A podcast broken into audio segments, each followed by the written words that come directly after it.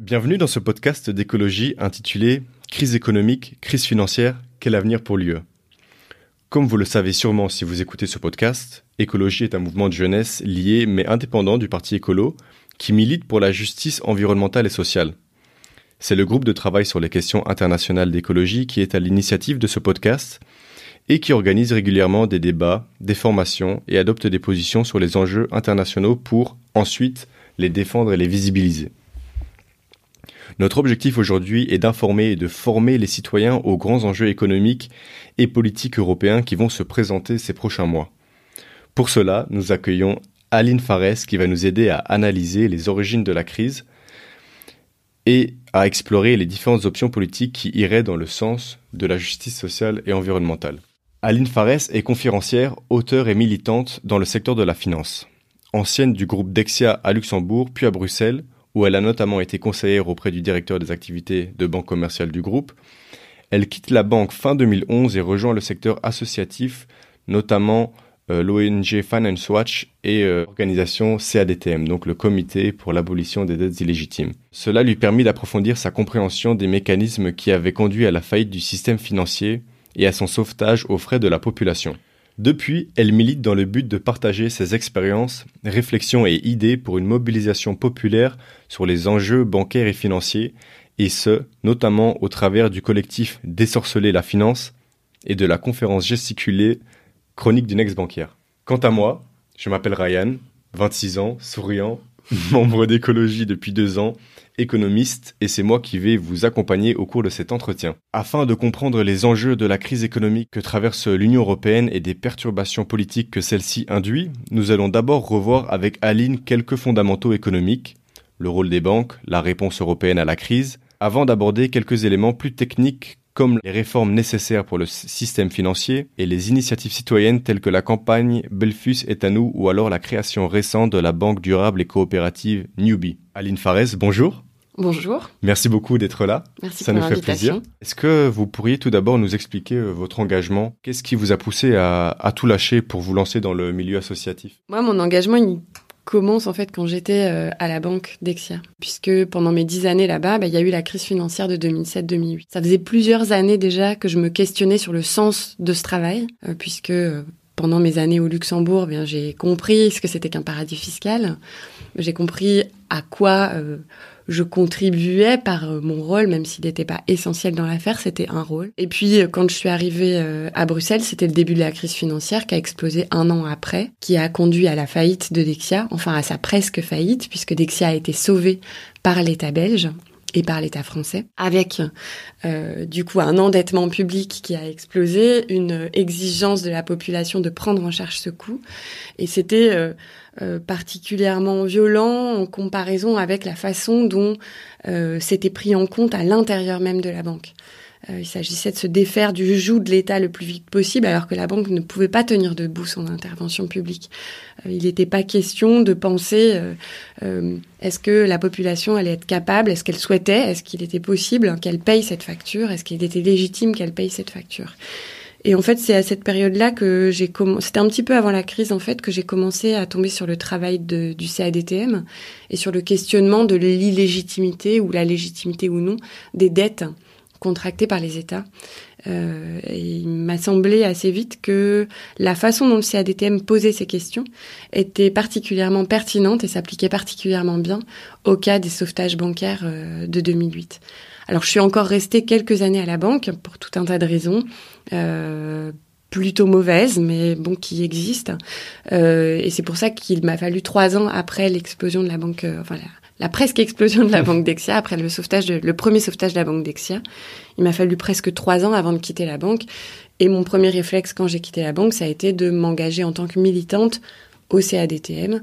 Et puis quelques mois plus tard, euh, de rejoindre comme travailleuse, pour le coup, euh, comme salariée, euh, l'ONG Finance Watch. Euh, et juste pour dire un mot sur l'ONG Finance Watch où j'ai passé quatre ans et demi. La raison pour laquelle j'ai été là-bas, bah, c'est parce que euh, c'était une ONG qui venait de se créer, qui avait pour objectif de défendre un point de vue société civile avec une expertise sur le, secteur financier et sa réglementation au niveau européen après la crise financière et que visiblement si j'avais cette euh, volonté d'engagement d'une part et que je ne voulais pas euh, mettre complètement à la poubelle mes dix années d'expérience euh, chez Dexia, ben, c'était probablement le meilleur endroit puisque Finance Watch cherchait des anciens du secteur financier.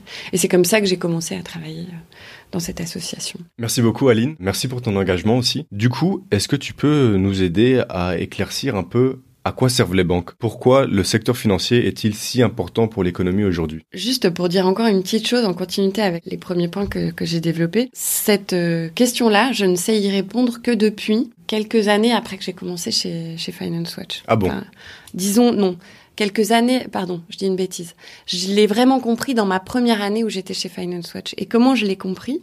C'est parce que des, euh, des militants et des militantes du CADTM, quand je suis arrivée au CADTM euh, m'ont euh, posé la question. Euh, elles se sont dit, bah, c'est peut-être pas si mal d'avoir une ancienne banquière dans, dans la bande parce que elle va pouvoir nous expliquer des choses. Et une des questions, des premières questions qui m'a été posée, c'est, bah, Aline, est-ce que tu voudrais pas nous expliquer à quoi ça sert une banque Comment ça fonctionne une banque? En vrai, c'était donc dans mes, mes, premiers mois où je venais de quitter Dexia, et ben j'étais bien embêtée. Je savais pas expliquer alors que j'ai fait des études à HEC à Paris. J'ai étudié à HEC Paris, donc une école de commerce, une école de gestion. J'avais passé dix ans dans une banque et j'étais bien embêtée à cette question. Et c'est en cherchant, en me renseignant, en fait, c'était c'était juste avant que je rentre chez Finance Watch. Je dis des bêtises. C'était juste avant que je rentre chez Finance Watch, dans mes premiers mois de militance au CADTM. Euh, du coup, j'ai cherché. Euh, j'ai été sur Internet, j'ai lu, j'ai, euh, je me suis renseignée, et, et c'est comme ça que j'ai compris que les banques étaient au centre de la création monétaire. Et ça, ça a été vraiment un déclic très important. En fait, c'est une fonction qui est essentielle et qui se reflète dans la, la façon dont on appelle les banques au niveau réglementaire. Au niveau réglementaire, les banques s'appellent institutions de crédit. En fait, c'est la première fonction des banques, le crédit. Et les banques, à chaque fois qu'elles octroient un crédit, mettent de l'argent en circulation dans l'économie et en fait créent cet argent. Euh, à chaque fois que une banque, par exemple, si vous allez euh, euh, à la banque pour emprunter, pour acheter un appartement, disons que vous allez emprunter 150 000 euros, la banque, si elle octroie ce crédit, si elle est OK pour octroyer ce crédit, elle va mettre sur votre compte 150 000 euros. Et donc ça, ça va être une mise en circulation de 150 000 euros. Ces 150 000 euros vont permettre de payer la personne à qui vous achetez l'appartement. En échange de quoi vous, vous promettez de rembourser 150 000 euros. Et ces 150 000 euros, c'est en fait de l'argent qui va venir de votre travail futur pendant 5 ans, 10 ans, 15 ans, 20 ans. Vous allez travailler pour générer les revenus qui vont permettre de rembourser cet argent.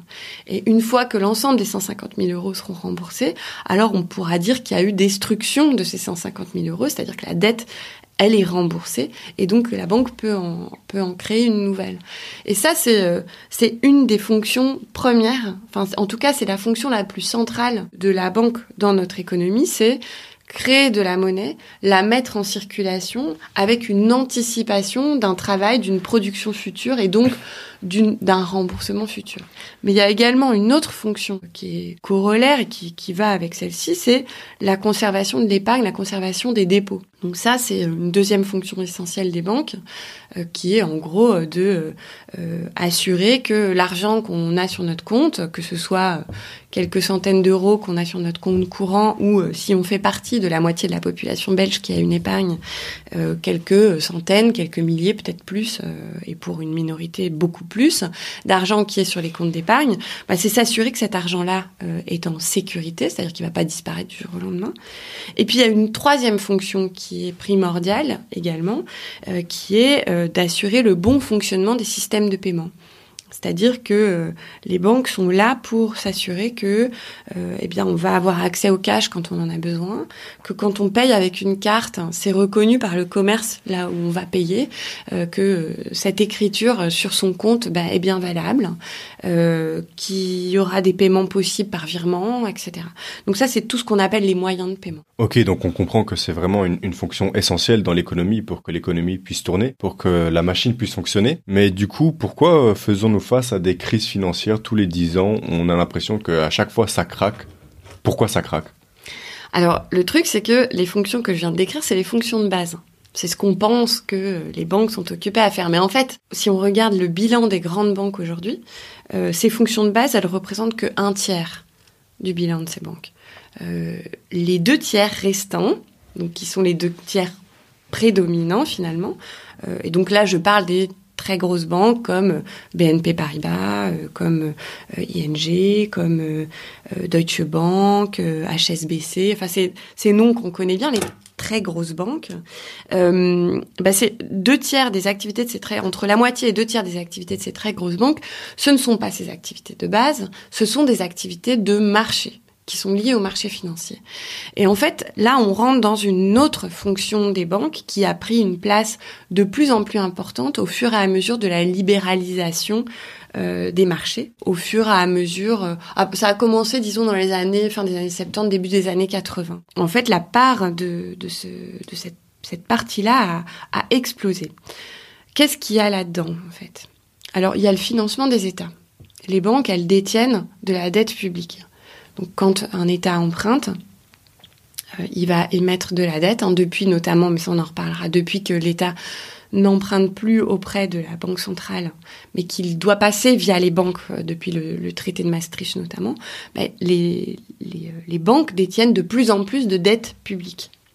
C'est elles qui achètent la dette publique, c'est elles qui financent en premier, en premier lieu les emprunts des États. Il y a également de la dette d'entreprise quand des grandes entreprises cherchent à financer des gros projets, elles vont pas ou plus nécessairement passer par euh, de l'emprunt bancaire, du crédit bancaire de base, elles vont passer par les marchés financiers pour emprunter sur les marchés financiers.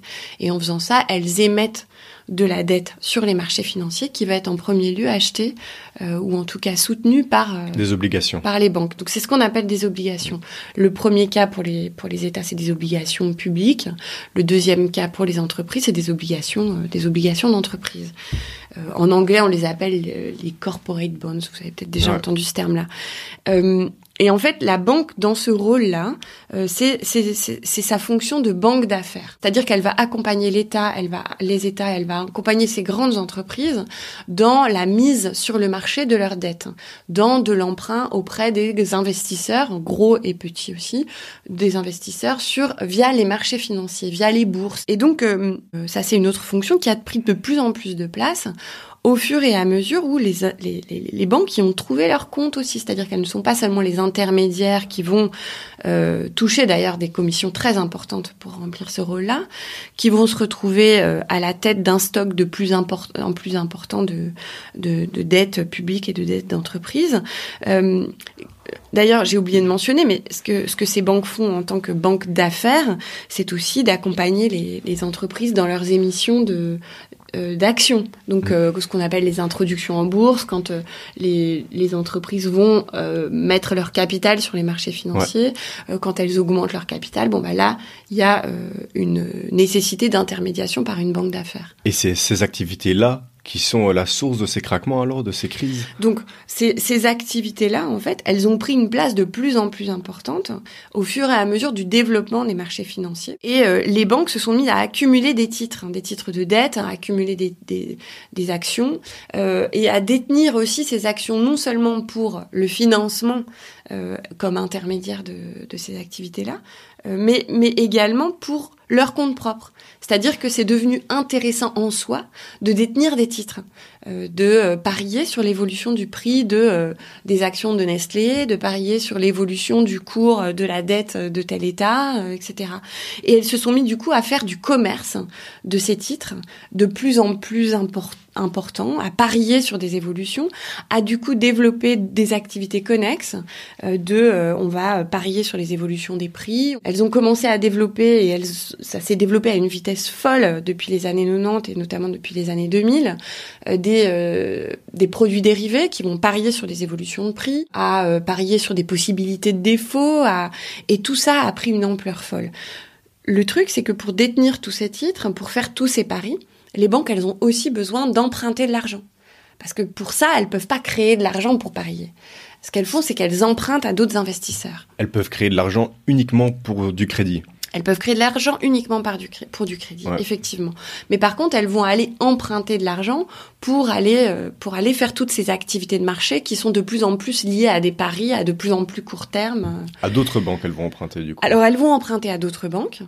mais elles vont aussi emprunter à ce qui a pris de plus en plus de place, des fonds d'investissement, des fonds spéculatifs, des fonds de pension, des fonds, euh, des fonds monétaires, toute une économie et toute une, une oui, tout un tout un monde de euh, tout un marché en fait qui s'est créé d'acteurs financiers qui accumulent du capital d'un côté et qui vont l'investir de l'autre et qui se retrouvent être des pompes à financement de l'appareil bancaire. Et ce capital qu'elles détiennent, que ces fonds d'investissement détiennent et prêtent, c'est de l'épargne de, particuliers Alors, in fine, il y a toujours des particuliers. Euh, mais d'abord, c'est des particuliers fortunés.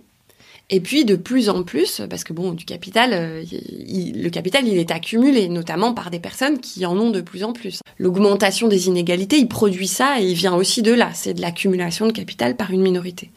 Euh, mais de plus en plus, il y a eu, euh, à partir des années 80, 90, et ça s'est accéléré, un embrigadement d'une partie de plus en plus importante de la population. De la classe moyenne. On a commencé par le haut de la classe moyenne, puis la petite classe moyenne, et puis alors là, ça, ça s'étend. Euh, et cet embrigadement, il vient de ah, vous avez un petit peu d'économie, c'est quand même dommage de laisser son argent dormir, vous devriez vous aussi investir. Donc des gens ont commencé à investir, donc qui ont du capital, hein, ont commencé à investir, ont commencé à acheter des fonds d'investissement.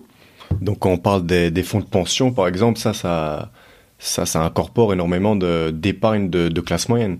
Alors ça, c'est quand même le résultat d'une destruction de l'idée de sécurité sociale et de l'idée de, euh, euh, de, de, solidarité pour la constitution des caisses de retraite. Mmh. Euh, et c'est dans les pays les plus libéraux euh, qui se sont le plus rapidement éloignés ou qui ont eu des bases dès le départ relativement faibles pour la sécurité sociale, notamment les pays anglo-saxons, euh, États-Unis, euh, Grande-Bretagne et puis les pays du nord de l'Europe, euh, où on a eu une libéralisation très rapide de, les, de, de, la pension et sauf qu'il faut bien que les gens ils aient de, la pension et donc, euh, enfin, en tout cas qu'ils aient des revenus après euh, leurs années de, de travail.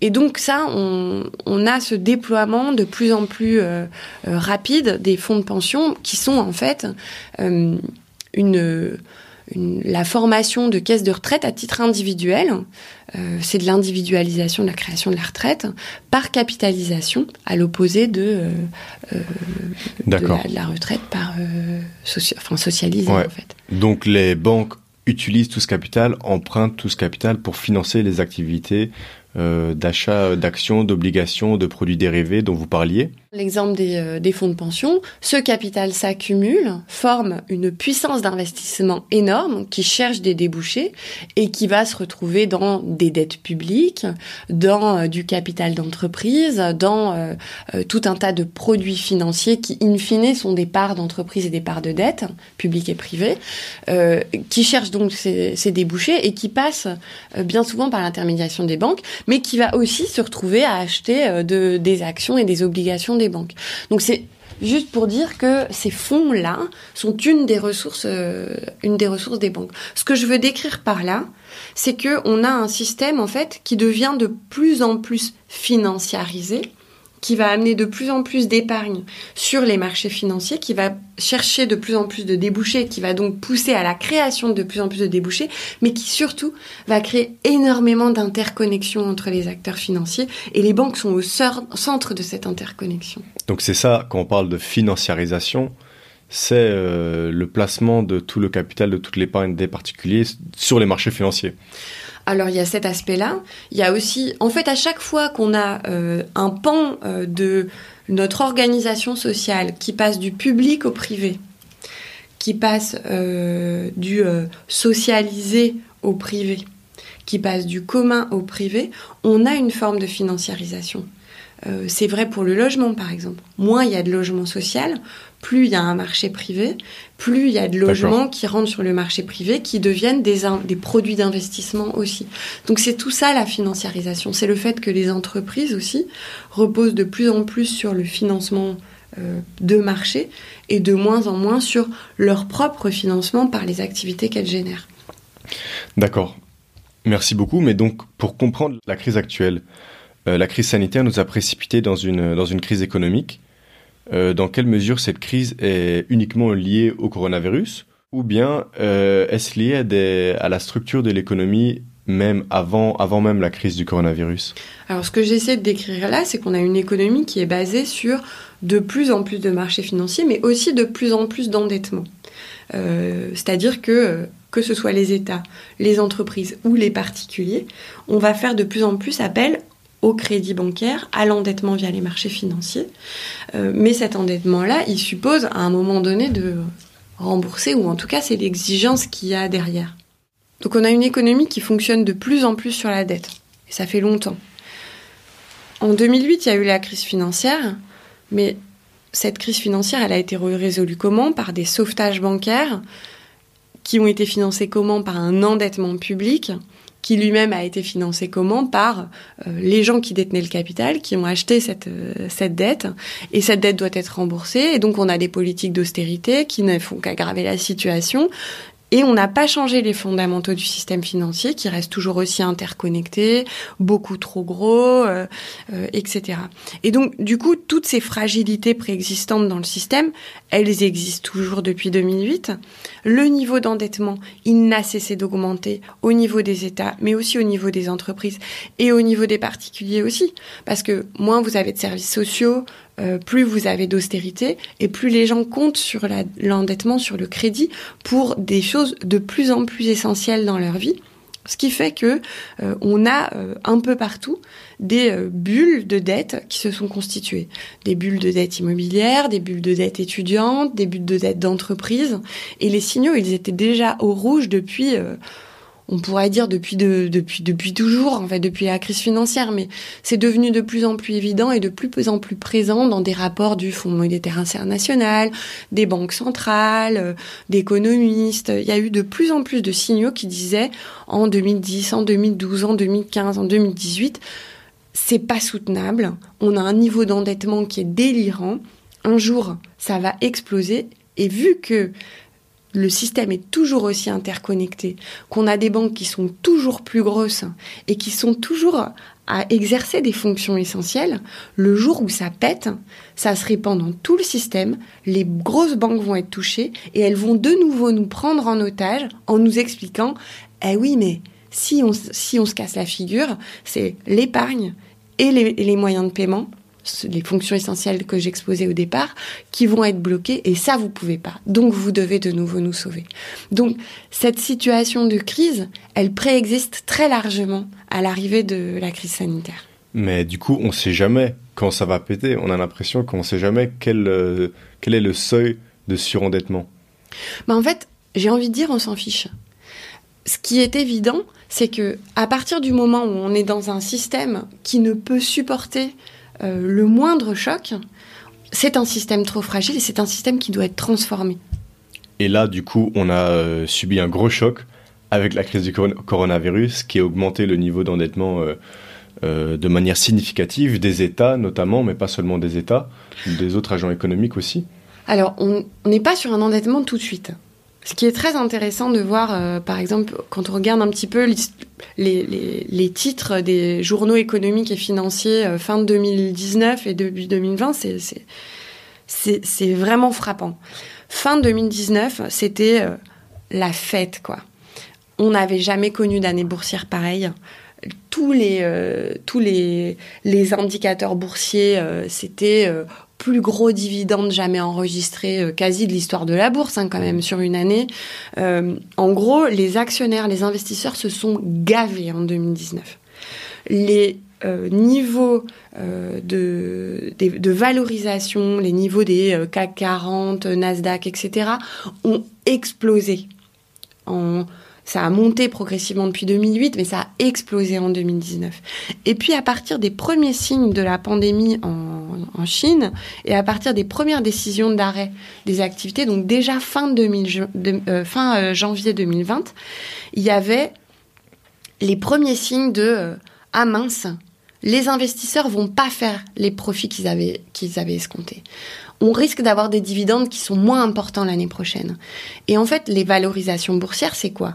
C'est les investisseurs qui se disent on continue d'acheter tant qu'on pense qu'on va se gaver. Des anticipations. C'est des anticipations de dividendes élevés et d'augmentation de la valeur parce que tout le monde achète en fait. Mhm. Tant que ça marche, ça marche. C'est vraiment un truc, c'est hyper tautologique les marchés. Par contre, une fois qu'il y a les premiers arrêts d'activité, là, il y a de l'incertitude déjà, et ça, les marchés détestent l'incertitude. C'est pour ça qu'ils aiment beaucoup les États autoritaires. Les, marchés aiment énormément les États autoritaires parce que ça donne beaucoup de certitude. C'est pour ça qu'ils avaient salué aussi bien euh, l'arrivée de Bolsonaro que, que d'autres dictateurs ou quasi-dictateurs. Euh, il y a, euh, cet effet d'incertitude qui fait que les, marchés commencent à paniquer, mais il y a aussi le fait que s'il y a arrêt d'activité, il y a moindre rentrée d'argent, donc des, des dividendes, des profits qui risquent de diminuer, et donc la part pour les actionnaires comme les dividendes qui risquent de diminuer. Donc ça a commencé d'abord par ça. Et puis c'est devenu de plus en plus prégnant. Tout au mois de février, il y a eu une grosse pression sur les marchés financiers qui a été assez vite du, côté de, du côté des États. Et c'est pour ça, et c'est vraiment très marquant, que quand les confinements ont commencé en Europe occidentale, notamment en France et puis en Belgique, c'était mi-mars 2020, les premières mesures qui ont été prises par la Banque Centrale Européenne, moi j'étais vraiment mais sur le cul que ça fasse pas plus de, de commentaires que ça. 19 mars 2000, 2020, la Banque Centrale Européenne parle de 750 milliards d'euros de, euh, de financement, de refinancement, de liquidités qui vont être mises euh, à disposition sur les marchés financiers. Créés de toutes pièces. De toutes pièces, mais ce qui est dingue, c'est que c'était pas du tout l'enjeu pour la population. La population, on lui disait, on arrête parce qu'on est face à une pandémie. Mmh. Donc l'enjeu, il est sanitaire l'attention doit porter sur l'hôpital, sur les services de première ligne, sur tout ce qui euh, a été euh, applaudi en permanence, mais où il n'y a pas un copec qui est arrivé. Les services de nettoyage dans les hôpitaux, les personnes qui, tenaient les caisses euh, dans les supermarchés, les éboueurs, les... toutes ces fonctions-là, pas un rond. Par contre, 750 milliards de la Banque Centrale Européenne, et ces 750 milliards d'euros, ils vont où? Ils vont dans le système financier. Et là, je voudrais revenir sur un mot qu'on a beaucoup entendu, c'est la liquidité. Ça veut dire quoi la liquidité? En fait, ça veut dire que les acteurs financiers, donc les gros investisseurs, les gens qui concentrent le capital, que ce soit des individus ou bien des ensembles comme les fonds de pension, euh, les fonds d'investissement, etc. In fine, on parle quand même d'une minorité de la population, hein, euh, à l'échelle mondiale certainement, euh, même à l'échelle de euh, du monde euh, du monde capitaliste du Nord, quoi, occidental. occidental Euh, on ne parle pas d'une majorité de la population, on parle d'une minorité de la population qui détient ces capitaux, qui est intéressée à ces capitaux. Euh, pour, pour, donner un chiffre, en France et en Belgique, on dit que c'est à peu près 10% de la population qui a des intérêts d'une manière ou d'une autre dans les marchés financiers. Bon, ces capitaux-là, quand les marchés ne sont pas liquides, qu'est-ce que ça veut dire pour eux? Ça veut dire, je suis investisseur, je veux vendre un titre pour en acheter un autre, je veux vendre du Nestlé pour acheter du Coca-Cola. Si à ce moment-là, les marchés ne sont pas liquides, ça veut dire quoi? Ça veut dire qu'il n'y a personne qui va m'acheter mon Nestlé. Que je ne peux pas me débarrasser de mes je titres ne peux financiers. pas me débarrasser de mes titres financiers Nestlé.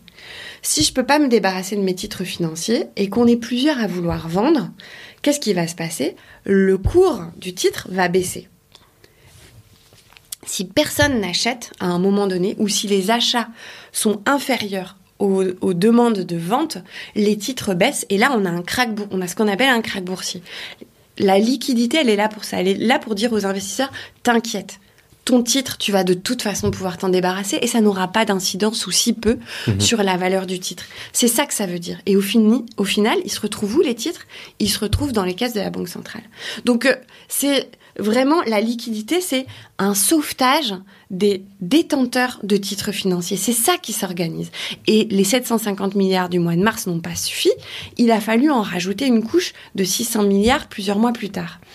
Ça sert à sauver les acteurs financiers, les détenteurs de, produits d'investissement, mais ça a bien sûr une autre fonction aussi dans le cadre de euh, la pandémie, c'est que comme les arrêts d'activité qui ont été quand même. Tout ne s'est pas arrêté, hein, on le sait. Tout ne s'est pas arrêté puisque on a continué à manger, on a continué à se loger pour nous qui avons un, toit, euh, on a continué à pouvoir se soigner pour l'essentiel, euh, on a continué à euh, avoir de l'électricité, de l'eau et du gaz dans nos logements a priori, sauf ceux qui ont été coupés, mais bon, globalement... On a continué à se faire livrer on a continué à se faire livrer. Enfin, je veux dire, ce qui fait fonctionner la base euh, vraiment très euh, fonctionnelle d'une société, c'est pas ce qui fait société, mais les, bases fonctionnelles de la société ont continué. Ça, ça a embauché beaucoup de monde, ça a engagé beaucoup de monde.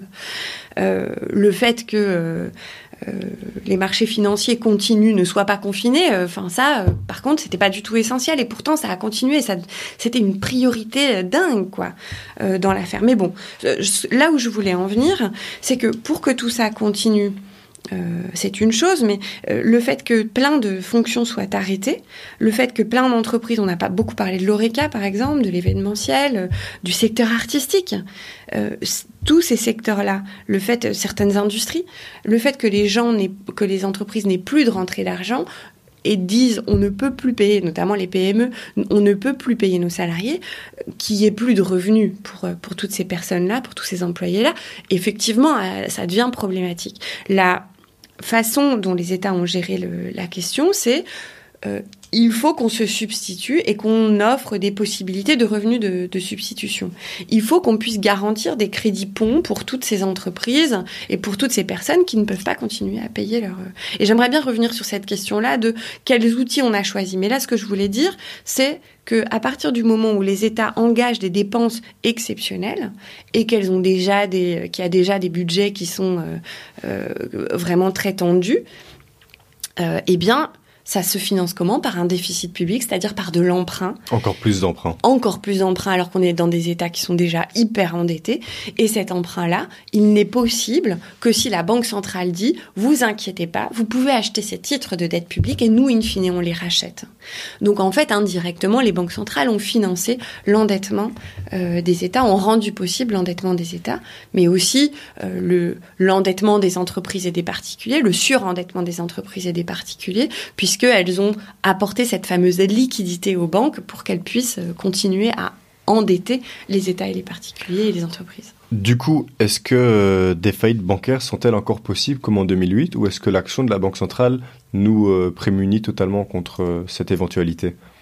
Moi, je dirais même plus que, en fait, ce qu'on a vécu, enfin en tout cas, ce qui s'est passé pendant les premières semaines et les premiers mois du confinement, c'est un sauvetage bancaire et financier mais colossal, mais qui n'a pas porté ce nom.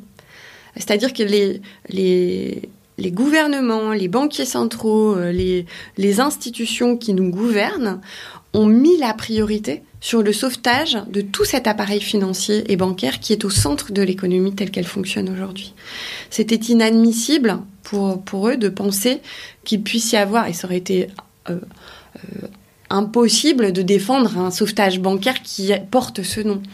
Par contre, ça ne veut pas dire qu'une nouvelle crise financière et bancaire n'est pas possible. Moi, je pense que tout est là pour, euh, y arriver, euh, puisque euh, ça continue en fait, comme avant. On gonfle, on gonfle, on gonfle, on gonfle.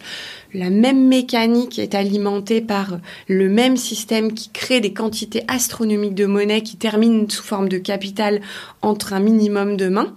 Euh, et, qui continue de détruire le vivant, qui continue d'exploiter les gens, qui continue. C'est vraiment une machine à détruire qui, qui continue d'être alimentée très massivement.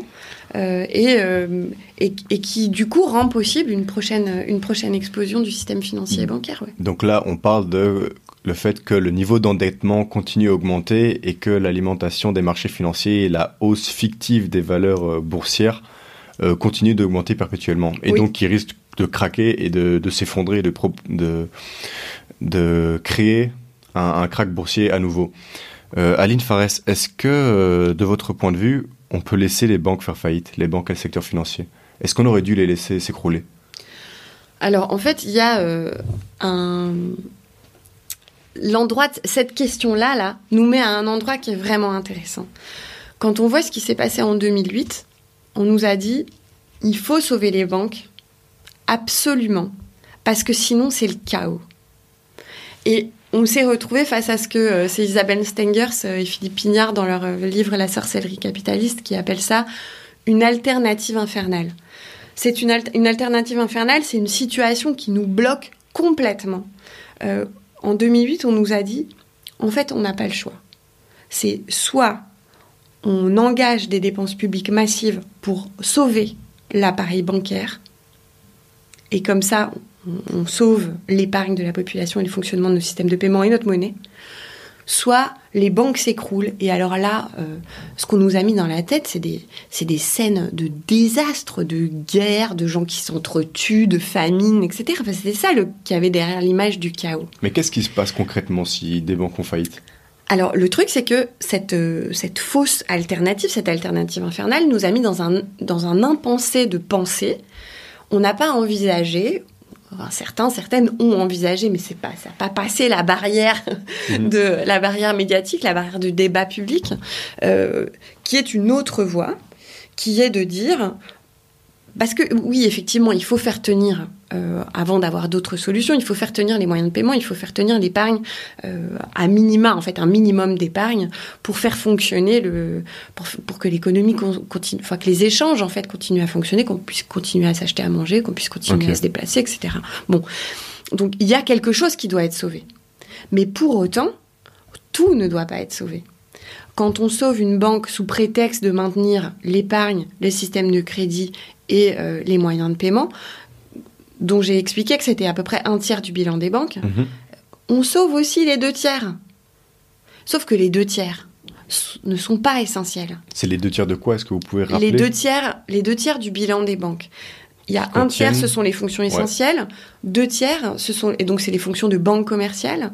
Et deux tiers, ce sont des fonctions qui sont liées au marché financier. À 95%, les fonctions liées au marché financier ne financent absolument rien. C'est la finance qui tourne sur elle-même. Pourquoi est-ce qu'on sauve cette partie-là, qui est à l'origine des crises financières? On pourrait tout aussi bien dire, OK, les banques font des pertes importantes. Ce que je n'ai pas dit, c'est qu'elles n'ont absolument pas les moyens d'assumer ces pertes parce qu'elles ont un niveau de capital très bas suite à tout c'est euh, cette idéologie libérale euh, suite au lobbying des banques et de la finance qui ont euh, porte ouverte à la Commission européenne et dans les instances de réglementation. Enfin bref. Donc les banques n'ont pas les moyens d'assumer les pertes, donc elles n'ont pas les moyens d'assumer les risques qu'elles prennent. On sauve la partie qui nous intéresse, pourquoi pas, mais par contre, on laisse la partie qui est génératrice de crise et qui ne nous intéresse pas parce qu'elle est source de destruction et pas de création et qu'elle ne finance rien qui nous intéresse, euh, on laisse cette partie-là tomber. Cette partie qui, je le rappelle, est financée par des gros investisseurs. Et c'est à ces investisseurs qu'on fait porter les pertes. Donc pour moi, à ce titre-là, et à ces conditions-là, aux conditions où on se pose la question de qui a les moyens d'assumer les pertes, les gros détenteurs de capitaux, les personnes qui accumulent, qui accumulent, qui accumulent, certains, euh, certains fonds euh, comme les fonds spéculatifs qu'on appelle les hedge funds, il y a des quantités astronomiques d'argent qui font du mal et qui ont les moyens de prendre les pertes.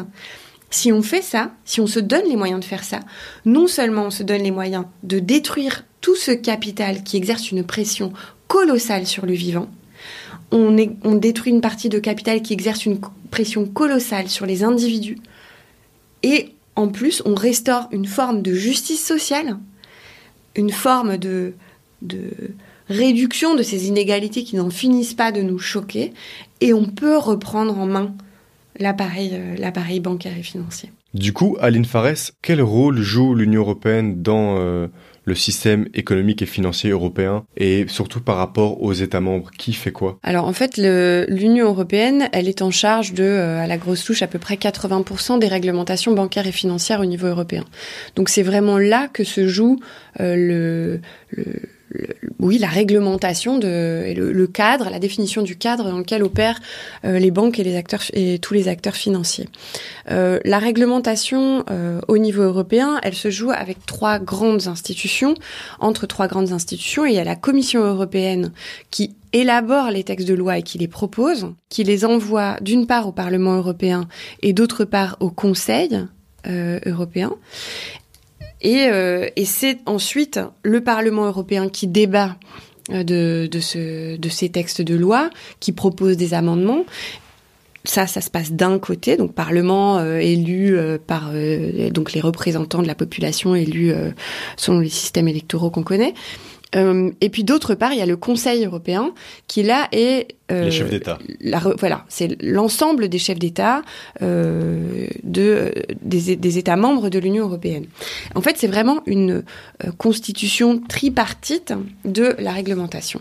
Moi, quand j'étais chez Finance Watch, où j'ai passé quatre ans et demi, j'ai suivi plusieurs textes de loi européens euh, sur la de réglementation financière et notamment la fameuse loi de séparation des activités bancaires qui avait vraiment le vent en poupe, qui était euh, soutenu par euh, la population de beaucoup de pays euh, dont on réentendait parler après la crise financière, etc.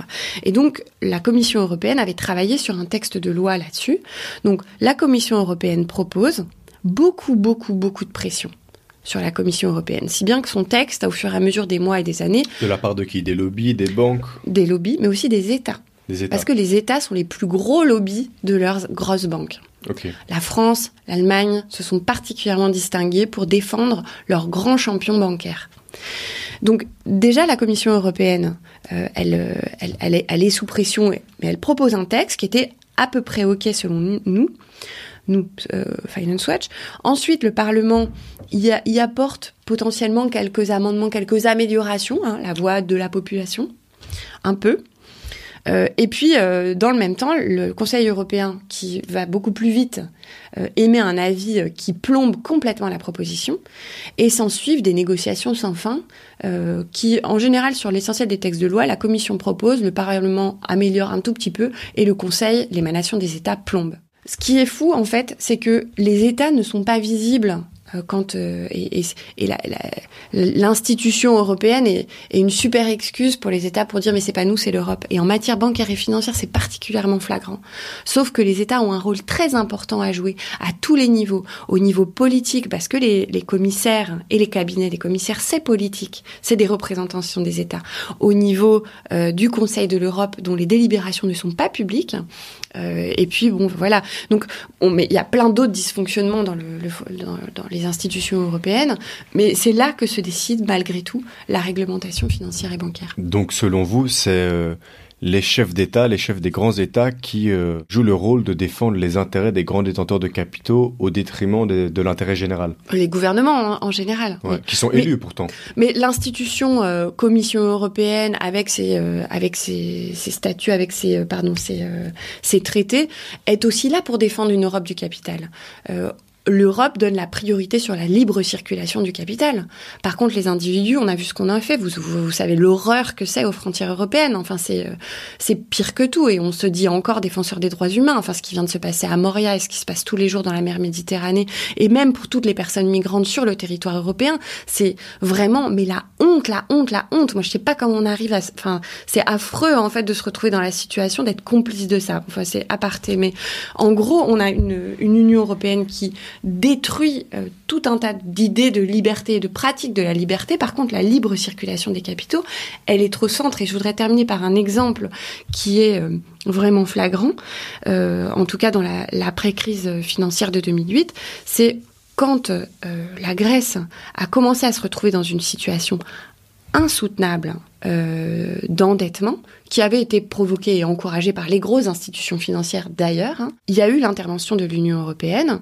Il fallait absolument que l'euro tienne, euh, mais il fallait surtout éviter que les grosses banques européennes ne se cassent la figure et ne prennent des pertes trop importantes. C'est elles qui détenaient la dette de la Grèce. Les banques françaises et allemandes euh, en particulier. En particulier. Et donc quand on a dit on sauve la Grèce, c'est pas ça qui s'est passé. L'argent, il a parfois même pas transité par l'État grec. L'argent, il a parfois été directement jusqu'aux banques, BNP, Deutsche Bank et d'autres banques. Et par contre, qui est-ce qui paye cet, endettement, c'est la population grecque, au prix d'une d'un appauvrissement colossal. Donc, euh, euh, quand on quand on parle du rôle des institutions européennes dans le fonctionnement du système financier, les institutions euh, européennes les régulent et ont la responsabilité de la non-réglementation et de la déréglementation du système et du fait que nous n'en sommes pas protégés.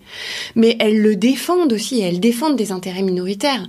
Et ça, c'est enfin c'est vraiment quelque chose que, euh, qui, je crois, demande de l'attention publique, de l'attention populaire et des exigences, euh, des exigences populaires. Aline Farès, si vous deviez identifier trois réformes qui seraient les trois réformes les plus urgentes et importantes pour le système bancaire et financier, Quelles seraient-elles? La première, ce serait de séparer euh, les activités euh, bancaires entre banques commerciales, donc dépôt, crédit, euh, moyens de paiement, et banques d'affaires. Ce serait la mise en faillite des banques d'affaires. De toute façon, elles tiendront pas à la séparation puisqu'elles sont entièrement subventionnées. Et puis, ce serait l'augmentation. Enfin, ah non, il m'en faut quatre. Je peux en mettre une quatrième?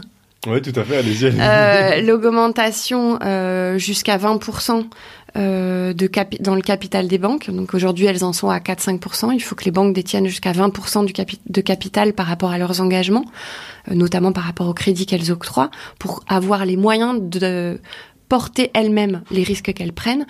Et surtout, de toute façon, vous aurez plus de capitalistes qui seront intéressés à détenir de telles banques parce que ça leur rapportera pas assez. C'est la socialisation du parc bancaire. Euh, c'est une fonction, euh, cette fonction si essentielle euh, de moyens de paiement, octroi de crédit et, conservation de l'épargne, ça peut pas être soumis à la, logique de maximisation du profit. D'autant plus qu'on est dans une période vraiment de où on a besoin d'une mobilisation. On, on dit qu'il n'y a pas assez d'argent pour la transition, etc. Mais l'argent, il est dans les banques, c'est les crédits bancaires. Mmh. on nous parle de milliards qu'il faudrait créer, mais les crédits bancaires, c'est 15 000 milliards au niveau européen. Si ces crédits bancaires sont mis au service d'un projet écologique, social, mais c'est bon on est bien.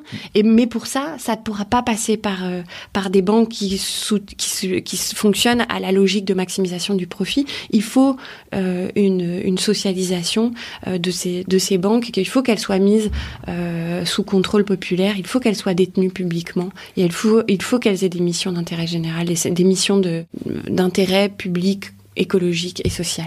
Donc vous dites que pour financer tous ces investissements dont on a besoin, en particulier en matière environnementale, on peut tout à fait créer l'argent pour financer ces investissements, mais que pour ça, il faut socialiser euh, le secteur bancaire, l'ensemble du secteur bancaire. Quand on parle de socialisation, on parle de, de nationalisation, c'est bien ça? La nationalisation, pour moi, c'est complètement différent, parce que ça, c'est c'est l'État euh, qui devient euh, et ces gouvernements qui sont propriétaires. D'accord. Et quand on voit que les États aujourd'hui en Europe ont une tendance de plus en plus fascisante, je pense que c'est assez dangereux. Il faut qu'on ait vraiment euh, ce terme de socialisation n'est pas utilisé pour rien. Euh, c'est vraiment qu'il y ait un contrôle populaire. C'est vraiment qu'on ait des instances de contrôle euh, sur ces banques. Il s'agit en fait de euh, faire en sorte que les banques qui ces 15 000 milliards de crédits qui sont aujourd'hui utilisés par les banques hein, pour tout un tas d'activités, eh bien changent l'usage de ces euh, de ces crédits pour aller vers autre chose. Moins de destruction et plus de protection, de, transition, de transformation. Donc, il s'agirait de transformer euh, les banques en sorte de grandes coopératives qui seraient gérées démocratiquement euh, par les citoyens.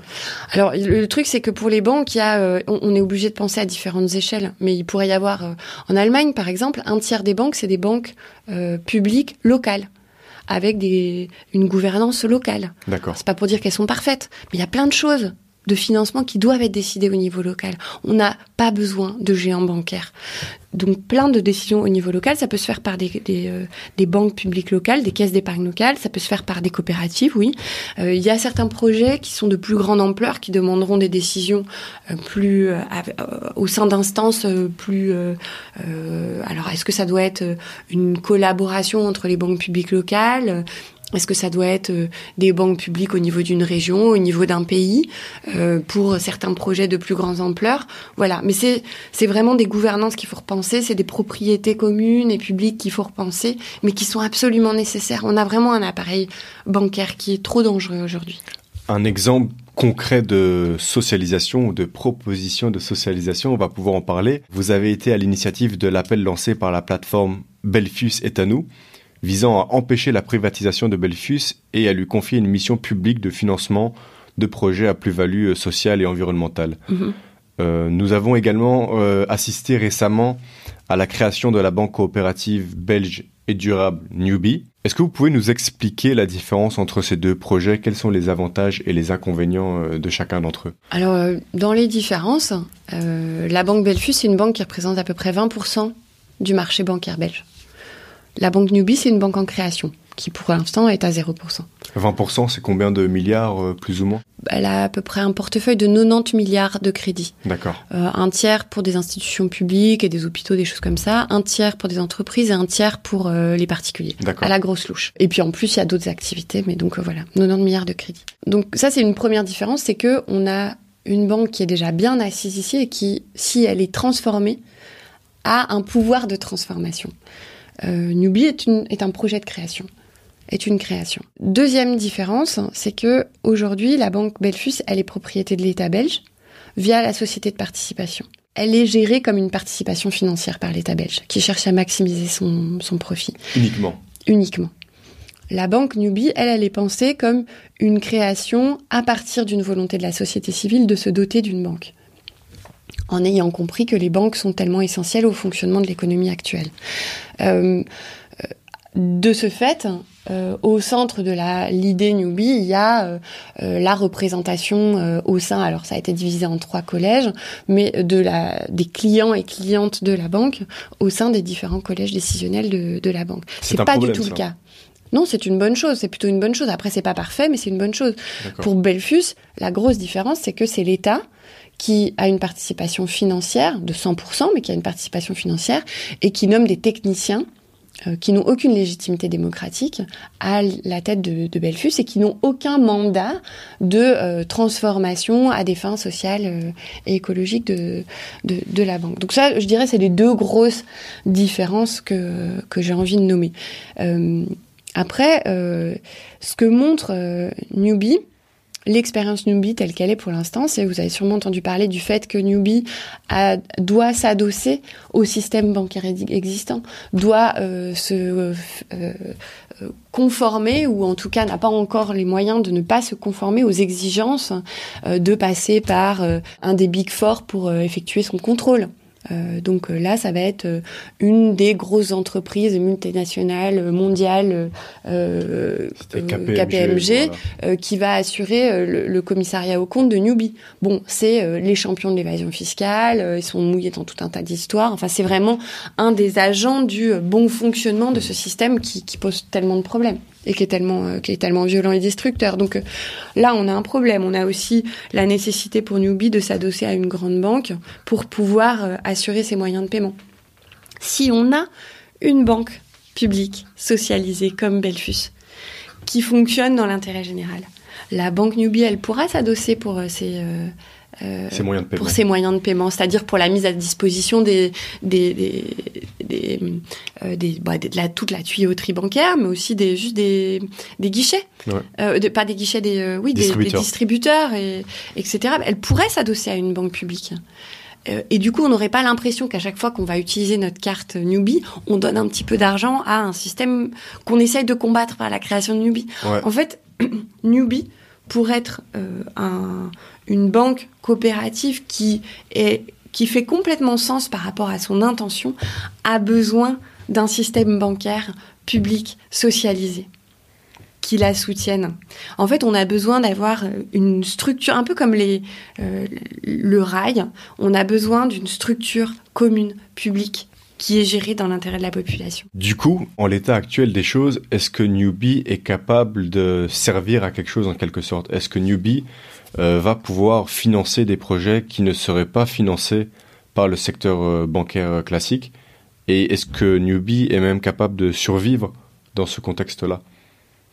Pour moi, Newbie a de l'intérêt dans le sens où, d'une part, c'est, bah, ça fait 9 ans que je milite sur le sujet des banques et de la finance. J'ai jamais vu autant de gens parler des banques et de la finance. Euh, au café, dans les dîners en famille, etc. Ouais. Franchement, ça n'est pas arrivé. Même en 2008, en 2009, 2010, c'est pas arrivé. Donc, ça a cet intérêt-là. Ça remet ce sujet sur la table, quoi. Et ça en fait un sujet de discussion publique. Euh, maintenant, c'est pas du tout assez. Euh, il faudrait euh, que, pour moi, Newbie peut fonctionner si les membres de son assemblée générale, si tous les coopérateurs coopératrices comprennent la dimension politique qu'il peut y avoir derrière un projet comme Newbie. Il faut faire de Newbie une sorte de cheval de Troie. Il faut être derrière cette institution parce que sinon, si on laisse euh, l'équipe Newbie et la direction de Newbie seuls dans ce monde de requins, Mhm. Elle va aller de compromission en compromission et petit à petit ça va ça va plus aller. Il faut euh, l'histoire de KPMG du commissariat au compte euh, pour pouvoir permettre à Newbie de se défaire de cette exigence de cette nécessité de, enfin de, de l'impossibilité de passer par un autre commissariat au compte il faut un gros mouvement derrière. Euh, et ça va être pareil pour plein de moments de la vie de Newbie. Donc je crois que c'est à ça, ça montre que euh, toute, euh, euh, on, on peut pas en fait juste déléguer ces sujets-là. Ça demande une implication. Comme on a eu de l'implication des membres de la coopérative Nubi pour sa création, et ben il va falloir de l'implication pour son existence, quoi. Pour que ça serve à quelque chose et que ça donne envie d'aller beaucoup plus loin et que ça montre la nécessité d'aller beaucoup plus loin. Aline Fares, merci beaucoup pour cet entretien, merci beaucoup pour votre temps. Merci beaucoup. Euh, je rappelle que dans le cadre de la création d'une bande dessinée nommée Chronique d'une ex-banquière, Aline Fares met en lumière le rôle des banques dans le financement des différents acteurs. Vous pouvez aller consulter son site alinefares.net en un mot. Vous y trouverez toutes les informations euh, utiles. Sachant que la bande dessinée, c'est pour dans un an à peu près. D'accord. Mm. Merci beaucoup Aline Fares. Merci. Au revoir.